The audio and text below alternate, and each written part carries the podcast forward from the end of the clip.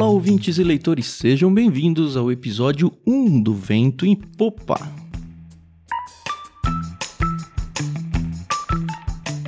Eu sou o Thiago André Monteiro, arroba Vulgutan, e hoje nós vamos conversar sobre o capítulo 1 do livro O Conhecimento de Deus, de J.I. Packer, intitulado O Estudo de Deus.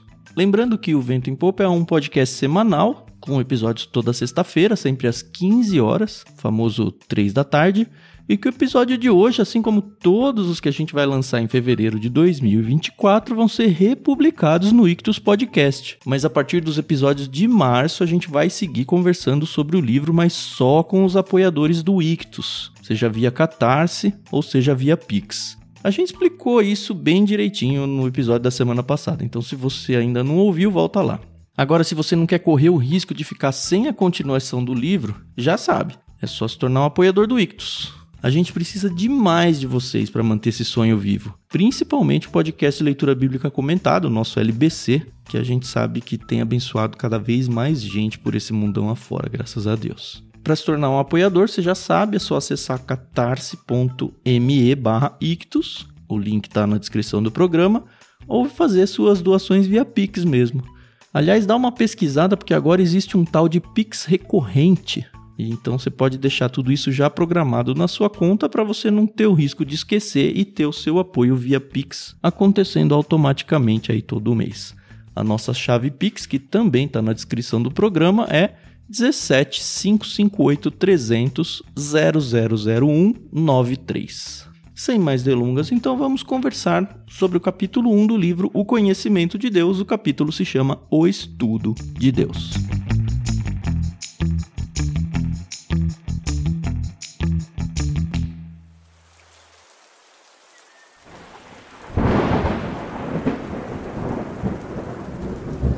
O autor, o Packer, ele abre o capítulo com o texto do Spurgeon.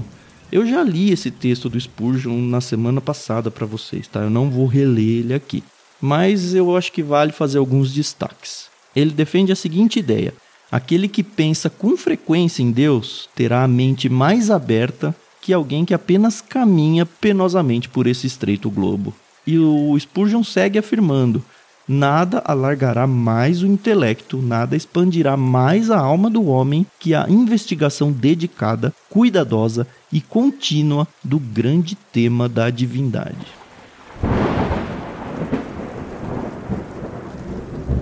E aí o Packer pega esse gancho, né, e abre um subtítulo, o primeiro subtítulo do capítulo, chamado Quem precisa de teologia? Aqui ele meio que vai responder a pergunta: olha, estudar teologia tem graça para quem é leigo? Para uma pessoa comum? E talvez você esteja fazendo essa mesma pergunta. Talvez você seja a pessoa que pensa isso. E eu digo pensa porque muitos não têm coragem nem de verbalizar. Cara, isso é muito chato. Primeiro que não tem problema pensar nem falar isso, tá? Pelo menos é isso que eu, o Tan, pensa. Mas isso é uma coisa que eu acho que você tem que resolver com você mesmo. Vamos voltar para o livro. Outra restrição que o autor sugere é que a pessoa pode pensar que o tema, o estudo sobre Deus, é impraticável ou até irrelevante no dia a dia. Mas logo de cara ele corta essa ideia afirmando: Este é, na verdade, o projeto mais prático de que alguém poderia ocupar-se conhecer a Deus é crucialmente importante para a nossa vida. Uau!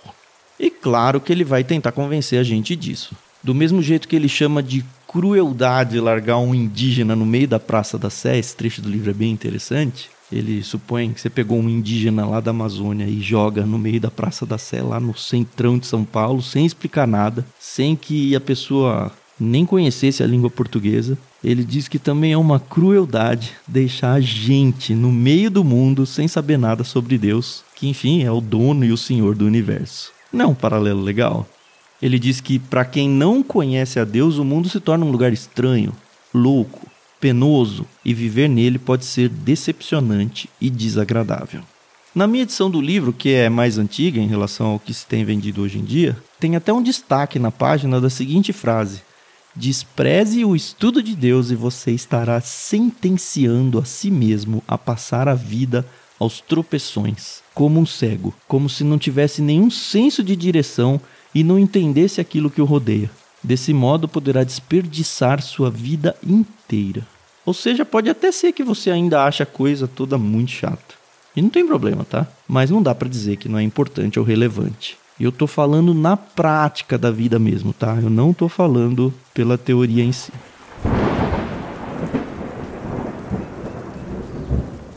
Agora eu vou imaginar que você tá me falando. Tá, tô convencido. Mas por onde eu começo? Esse mês eu comecei a estudar xadrez com o Daniel, o meu filho. Ele hoje está com 7 anos e a única coisa que ele sabe é movimentar as peças. É muito bonitinho de ver ele jogando. Essa semana a gente se inscreveu junto num curso de xadrez pela internet. Os professores são dois. Um é grande mestre e a outra é uma campeã brasileira de xadrez. Eles têm um grupo lá no Telegram e é muito legal, porque a maioria dos alunos fica discutindo tática, qual peão que está atrasado, qual peça representa a fraqueza no tabuleiro. Olha, é uma beleza. Mas eu e o Daniel, você já pode imaginar, a gente fica só admirando a paisagem e pensando que um dia a gente vai entender tudo isso que eles estão falando. Eu contei isso para vocês porque é mais ou menos a mesma coisa estudar sobre Deus. O tal do mundo teológico ele está aí se debatendo nas questões fundamentais sobre o tema por séculos. E a gente mal consegue entender o que eles estão falando, pelo menos a maioria de nós. É para desanimar? Claro que não. Eu, pelo menos, acho bem legal e até me traz uma segurança no assunto pensar que tem tanta gente de gabarito pensando e conversando sobre isso de um jeito até acadêmico. Para mim, pelo menos, é sinal de que não é um assunto vazio ou sem fundamento. Tá, mas e eu? Por onde que eu começo se eu mal entendo o que as pessoas estão falando sobre isso? Horas. Começo por onde eu tô agora, não é óbvio? Primeiro que eu fico quieto, porque enfim, não consigo participar com nada. Vou aprendendo, perguntando, lendo, orando. E é importante esse orando, tá? Afinal, a gente está falando sobre Deus, que tem uma variável espiritual aí. E por enquanto só.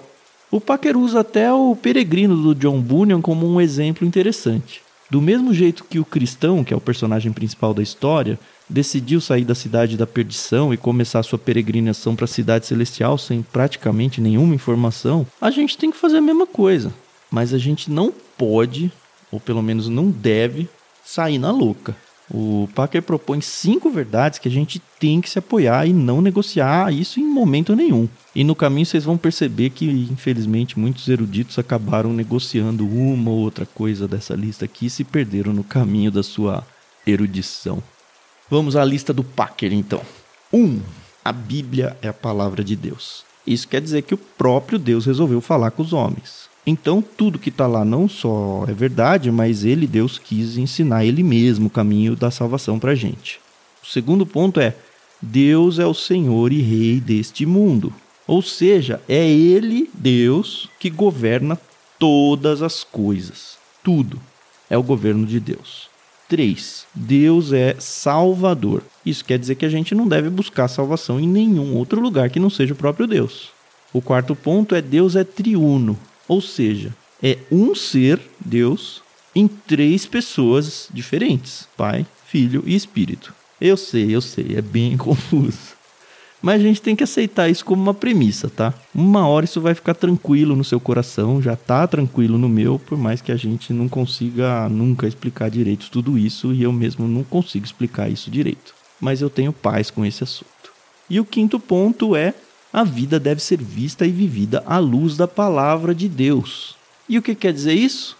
Ora, que a nossa resposta à Bíblia tem que ser, para usar as palavras do autor, com confiança, obediência, fé, adoração, oração, louvor, submissão e serviço. Ou seja, não é só teoria, é principalmente prática. E tem uma pá de cientistas da religião por aí que se perderam aqui também, tá?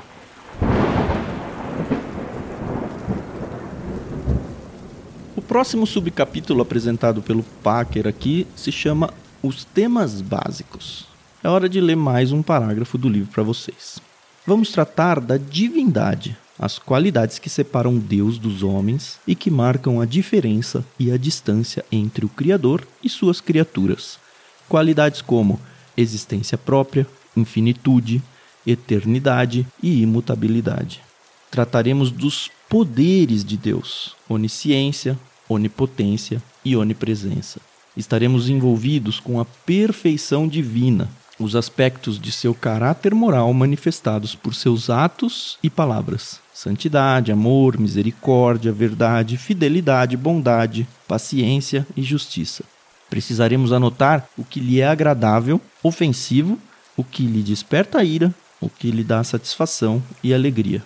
É interessante pensar que esse conhecimento de Deus meio que se perdeu na história, principalmente se a gente olhar para as últimas décadas. Eu lembro de, sei lá, década de 80, 90, que qualquer criança sabia declarar um catecismo de cor, seja da Igreja Católica, seja um catecismo de Westminster da vida ou alguma coisa similar. Mas hoje é impressionante, cara. Hoje as pessoas comuns, às vezes até os cristãos, mal entendem o conceito das palavras que o Packer apresentou pra gente agora há pouco. Aliás, quer fazer um exercício? Quando foi a última vez que você leu ou ouviu uma pregação sobre os atributos de Deus? Se alguém te parar na rua hoje e mandar um dois reais ou uma pergunta misteriosa e te pedir para definir a existência própria de Deus ou a eternidade de Deus, ou que seja a famosa tríade onisciência, onipotência e onipresença, mas bem explicadinhas. Você daria conta de responder ou ia se arrepender de não ter aceitado os dois reais? O Packer então abre mais um subcapítulo: Conhecimento aplicado. Aqui ele quer fazer a gente responder a seguinte pergunta: Qual o alvo final e a razão de eu estar ocupando a mente com essas coisas? que pretendo fazer com o conhecimento de Deus que eu vou adquirir? Cara, isso é uma pergunta muito chave. Sabe aquela máxima de quer conhecer o caráter de uma pessoa? Dê poder a ela e veja o que acontece? Pois é. Vocês sabem que a gente tem o Clube Ictus já há alguns anos. Então é meio que inevitável a gente conhecer muita gente grande, famosa aí no meio cristão. Eu meio que já tô cicatrizado com isso, mas ainda me dói um pouco, assim, de verdade, dói mesmo perceber a quantidade de cristãos famosos por aí que tem uma arrogância espiritual assustadora. Sabe, me dói porque é exatamente isso que Cristo não queria. É exatamente o contrário do ensinamento que ele deixou sobre liderar sendo servo do próximo. Me dói porque eu vejo um monte de gente seguindo esses líderes sem nem enxergar essa arrogância. Será que elas não conseguem enxergar isso? Será que elas não querem enxergar isso? Na real, eu morro de medo é de me tornar um desses. Quando alguém vem elogiar uma pregação minha na igreja, ou um episódio do Leitura Bíblica comentada, ou a diferença que um conselho que eu dei para alguém fez na vida dela. Olha, facinho, facinho eu tirar a glória de Deus e transferir ela para mim. Otan, como você é o cara. Sabe o que, que me tira do pedestal nessas horas? Ler a Bíblia de manhã. Ler e ler e ler e meditar e meditar e meditar e lembrar dos meus pecados e lembrar que é Deus que me capacita e lembrar da última vez que eu soltei um palavrão quando eu derrubei alguma coisa, eu percebi que tinha um desconhecido que presenciou meu momento de fúria. Saindo um pouco da minha vida e voltando para o Packer, ele diz a certas tantas: a busca por conhecimento teológico com um fim em si mesmo talvez nos prejudique tornando-nos orgulhosos e convencidos. Olha só essa frase. A busca por conhecimento teológico com um fim em si mesmo talvez nos prejudique. Cara, é um autor, teólogo, escrevendo um negócio desse. Não só isso, ele segue. A própria magnitude do assunto nos embriagará e chegaremos a pensar que somos bem melhores e superiores aos demais cristãos, dado o nosso interesse no assunto e a compreensão dele. O Packer nos lembra também do próprio Paulo, lá em 1 Coríntios 8, 1 e 2. O conhecimento traz orgulho. Quem pensa conhecer alguma coisa ainda não conhece como deveria. Então, se você tem já essa natureza de se ensoberbecer tá? Vamos falar português claro aqui, de se achar com o conhecimento adquirido, talvez seja a hora de trabalhar mais a sua parte espiritual antes de se debruçar aí no estudo formal sobre Deus, tá? Fica a dica. Por outro lado, o Packer lembra a gente que o contrário também é ruim. E qual que é o contrário? Tentar viver um cristianismo desinformado. Ele defende que não pode haver saúde espiritual sem conhecer a doutrina. A chave de tudo isso é uma só: a motivação. A gente tem que ser como o salmista que buscava conhecer o conhecimento de Deus, mas o interesse dele não era teórico, era prático. Olha só alguns recortes aí do Salmo 119. ensina-me os teus decretos. Abre os meus olhos para que eu veja as maravilhas da tua lei. Como eu amo a tua lei. Como são doces para o meu paladar as tuas palavras, mais que o mel para minha boca. Dá-me discernimento para compreender os teus testemunhos. E o Packer nos lembra que ao estudarmos Deus, devemos procurar ser conduzidos a Ele. A revelação nos foi dada com esse propósito e devemos usá-la com essa finalidade.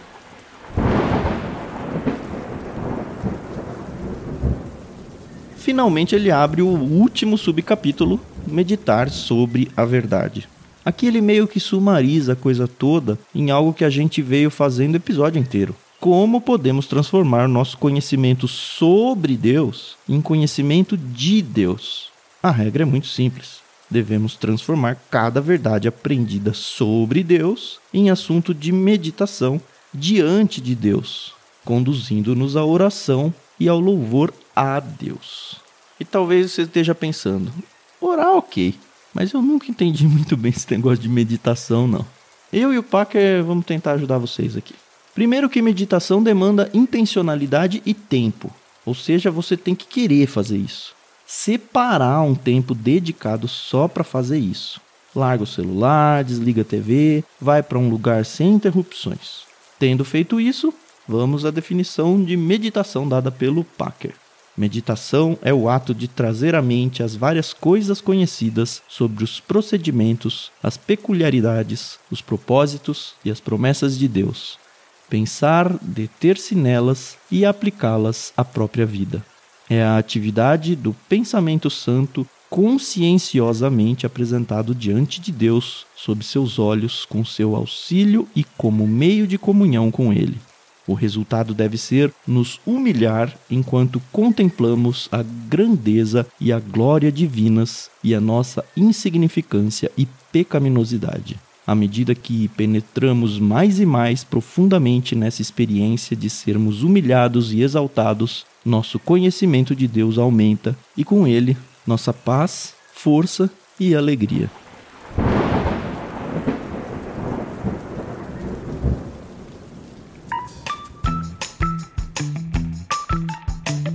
Então, agora que o episódio está acabando, desliga a internet, vai para um lugar quietinho, lê ali um capítulo da Bíblia que seja, depois fica pelo menos uns 5 minutos pensando sobre o texto que você leu, sobre a sua vida, sobre o que Deus queria com você ao te fazer ler essa parte. Depois ore, simplesmente ore, sem tempo para acabar. Só ore, sem chavões, sem evangeliquez. Só ore pensando e pensando e pensando e voa lá. É isso que é meditar em Deus. Depois você volta e conta pra gente como foi. Você já sabe, a gente tem uma comunidade no Discord que também serve para isso. O link tá na descrição. E é isso. Até semana que vem, no Vento em Popa.